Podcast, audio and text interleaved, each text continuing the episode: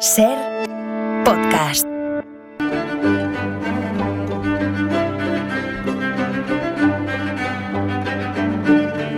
Hola Nieves, buenas tardes. Buenas tardes, Carlas, ¿qué tal? ¿Cómo ¿Puedo leer un mensaje que me has enviado hace un rato? Sí. Dice, dice, Boyero, dice, Boyero es a la Cochet y Almodóvar como yo a los Borbones. No, no pasamos uno. Y bueno, me ha hecho gracia. Estoy hablando con Carlos. Bueno, en fin, ya, oye, eso de las pelis y los gustos, pues cada uno No tiene. nada- cada uno y tiene sobre lo suyo. Reyes no hay nada escrito. Exacto, exacto, exacto, exacto. Bueno, aparquemos el cine, mira cómo se ríe Bollero. Apar- aparquemos el cine y aparquemos a, lo- a los reyes, por aunque sea por un día.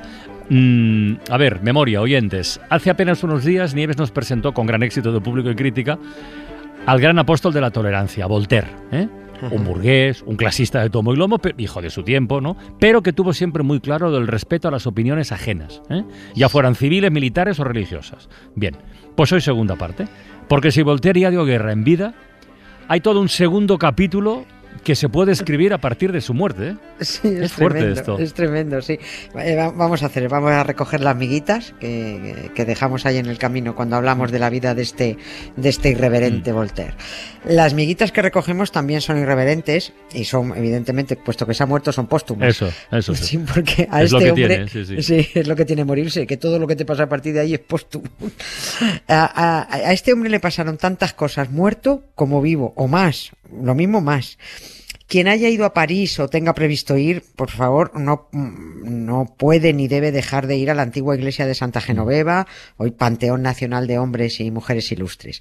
Y cuando uno baja a la cripta para ver cuánta intelectualidad, cuánta ciencia, cuánto arte y cuánta cultura hay allí reunidas, cu- cuando inicias ese recorrido, lo primero que te encuentras es con Voltaire recibiendo al visitante.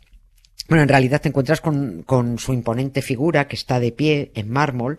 Es una preciosa escultura de Jean-Antoine Houdon que se alza ante la urna, el sarcófago, que se supone debería Yep. guardar los restos de, de Voltaire. Ya empezamos Pero- mal, se supone. claro, se supone. Ahora explicaremos, pero se supone.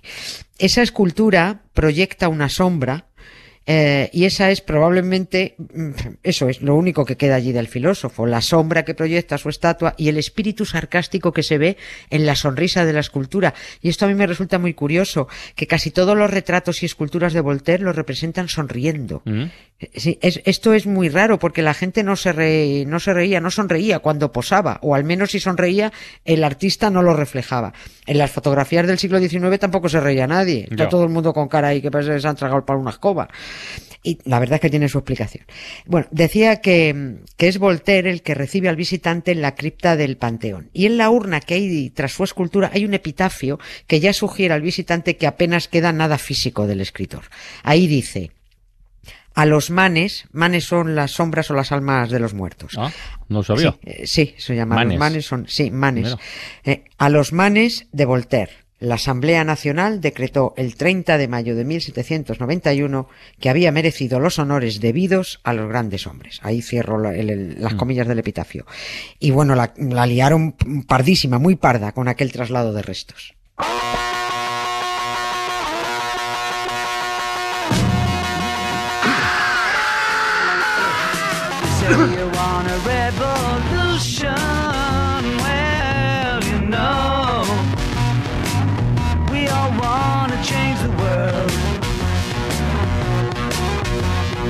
Tell me that it's evolution. Well, you know, we all want to change the world. But when you talk about destruction, don't you know that you can count me out? Don't you know it's gonna be? Hoy estamos haciendo la ventana de la historia de Francia. ¿eh? Primero Napoleón y después Voltaire.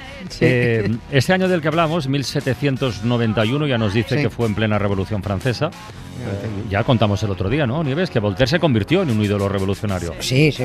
La Asamblea Constituyente declaró, además solemnemente, que esta gloriosa revolución ha sido el fruto de sus obras, de las obras de Voltaire. Un poquito exagerado, porque sobre todo la revolución fue fruto de la hartura de la plebe y de los desmanes de los reyes, de los curas y de una aristocracia que no paraba de, de bailar en Versalles, mientras los franceses eran unos absolutos miserables. vamos a ir al principio de los ajetreos póstumos de Voltaire, entendiendo que nuestro principio, lógicamente, fue su, su final. Casi lo único que conservamos de Voltaire es su corazón. Lo guardan en la Biblioteca Nacional de Francia. Y una biblioteca, la verdad es que es el mejor sitio para enterrar algo de un escritor. Mira, en, en la Biblioteca de Florencia eh, guardan un sobrecito con las cenizas de Dante y la de Francia, pues tiene el corazón de Voltaire. Que sospecho, sospecho, no, no puedo confirmarlo, que está hecho un gurruño ahí garrapiñado, pero ahí está. Ya dijimos que fue un irreverente toda su vida, agnóstico más que ateo, y activista contra la intolerancia de las religiones. Pero oye, cuando se vio a punto de cascar, dicen, dicen que dijo, a Dios encomiendo mi espíritu, y que se agarró al cuello del cura, que fue a darle la extremunción y que no lo soltaba. Bueno, Bueno, por, Por si si acaso, acaso, ¿no? Claro, por, por si acaso se entiende, tampoco le iban a cobrar por eso. Bueno, esto es lo que dicen que dijo, pero puede ser que lo dijera solo porque ya sabía que el arzobispo de París había dado orden de que sus restos fueran a dar a una fosa común en cuanto se muriera. O también puede que no dijera nada, pero alguien se inventó que lo dijo para echarle un cable y librarlo de la fosa común. O puede que lo dijera, o sí, porque ya chocheaba el hombre. o yo sea, que, sé, que- no lo sabemos. Oye, dices, No lo di- sabemos, dices no lo que sabemos. chocheaba. Entonces, ¿Voltaire murió muy mayor o, o qué? ¿O no tanto? Hom- Sí, hombre, para, para la época Voltaire murió ya muy mayorcito, con 84 tacos. en Pues sí, aquella época esto era mucho, sí, sí. sí. Murió en 1778, a finales de mayo, 11 años antes de que estallara la revolución. Yo apuesto más a que si de verdad dijo eso de adiós encomiendo mi espíritu, era mm, para darle un mensaje al arzobispo de París como diciendo, mira, que al final he visto la luz, no seas así. Y de hecho se libró de la fosa común. Pudo ser enterrado a escondidas, con disimulo, cierto, en una abadía benedictina del noroeste de Francia porque allí tenía enchufe. Es que su sobrino era el abad. Y claro, le hizo un hueco con Ya. disimulo. y por eso se salvó seguramente. Pero vámonos, vámonos eh, a ir a, vámonos al momento de su muerte. Voltaire estaba en París y no se separaba de él su, su amigo, su gran amigo del alma, que era el marqués de Villette. Es probable que este hombre eh, se encargara de todos los trámites para librar a Voltaire de la fosa común. Y como había que trasladarlo, este amigo encargó a un colega farmacéutico, a Monsieur Mitoir se llamaba, que embalsamara el cuerpo y bueno, pues ya que tenía que embalsamar y limpiar por dentro, que preservara el corazón para instalarlo en el lugar favorito de Voltaire. Y ese lugar era el castillo de Ferney, que fue donde vivió Voltaire durante casi 20 años. Está justo, justo en la, fron- en la frontera con Suiza. Ese pueblo se llama ahora, de hecho, Ferney-Voltaire. El castillo lo compró este hombre, el amigo, el marqués de Villette, con la sana intención de dedicar parte de ese castillo a la memoria del ilustrísimo Voltaire. Y allí, en una, así lo hizo, porque en una estancia a la que llamó la habitación de Voltaire, dejó expuesto su corazón, en, en plan santuario. Pero ahora viene un giro de guion. A ver.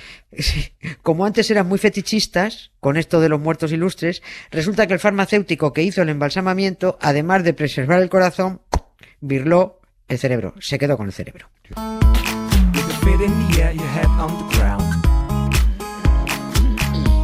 Try to streak and spin it. Yeah, the hair collapse. But there's nothing in it, then you ask yourself, Where is my mind? Where is my mind? Where is my mind? Where is my mind? Weigh it out. A ver, hoy hay que seguir las miguitas más que nunca, porque Sí. mm, que yo sepa, hasta el momento tenemos una parte de Voltaire enterrada en la abadía de su sobrino. Bien. Sí. El corazón en el castillo Sí. y el cerebro en manos del farmacéutico este, ¿no? Joder. El farmacéutico este, pues que yo que sé, querría presumir de tener el cerebro más famoso de la ilustración. Y ahora es cuando llegamos a esa decisión de la Asamblea Nacional Francesa, en 1791, para que Voltaire ingrese en el Panteón de Ilustres, que estaba además recién inaugurado. Se puede decir que Voltaire ingresa en el Panteón descorazonado y descerebrado, pero tras una procesión laica impresionante que se alargó desde las 3 de la tarde hasta las 10 de la noche, Hola. con 100.000 parisinos en las calles viendo el sarao. El carro que lo trasladaba era, fue como los utilizados en la antigua Roma. Tenía una altura de dos pisos, ruedas de bronce, el sarcófago, bueno, arriba del todo del carruaje, hay, hay cuadros que representan aquello, con una, con una efigie yacente de Voltaire. Pues todo estupendo. Hasta que mm, allí quedó Voltaire enterrado, pero llegaron peores tiempos porque suele ocurrir que los muertos que son ilustres para unos, pues no lo son para cuando vienen otros.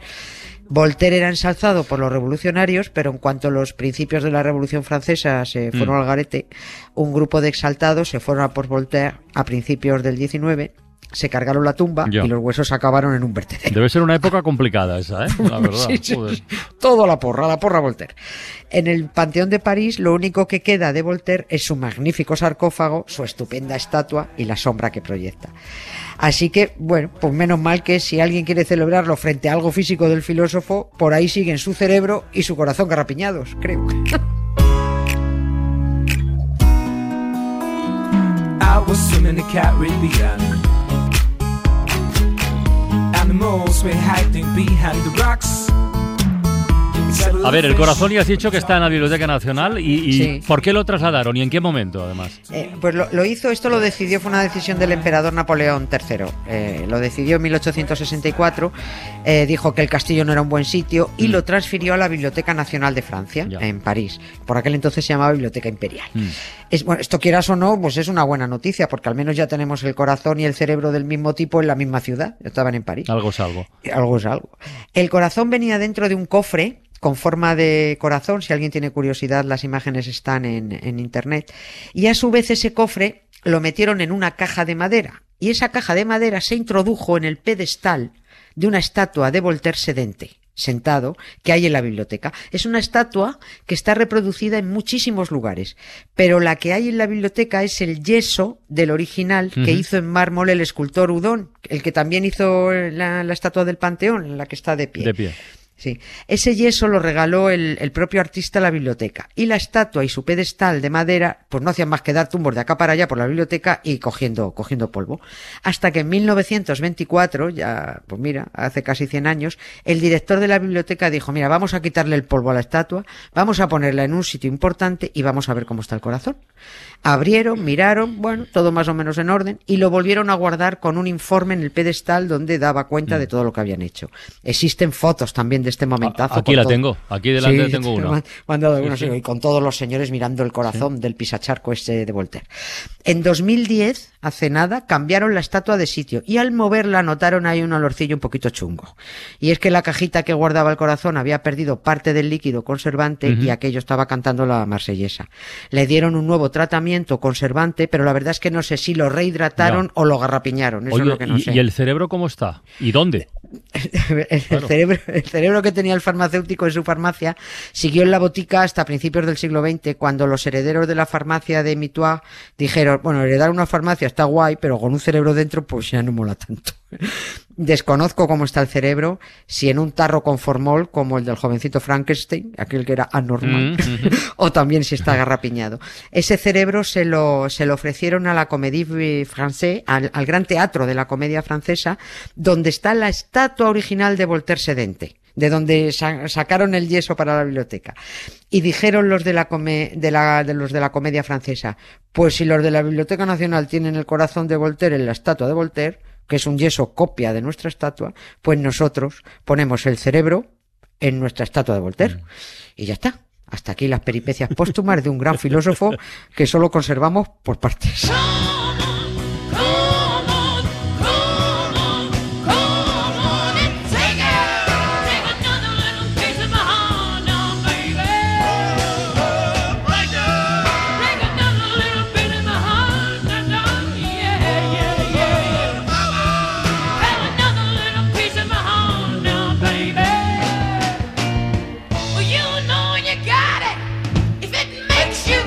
Oye, Nieves, tengo que contarte esto. ¿Sabes que hoy el Faro hace el Faro con? Sí. ¿Sabes qué mensajes están enviando los oyentes del Faro? Con No. costrina, de verdad. Están hablando de ti. Escucha el. Faro esta noche. Por favor, no me lo pierdo. Venga. Gracias, Un beso, gracias. Nieves. Un beso. Para no perderte ningún episodio, síguenos en la aplicación o la web de la SER, Podium Podcast o tu plataforma de audio favorita.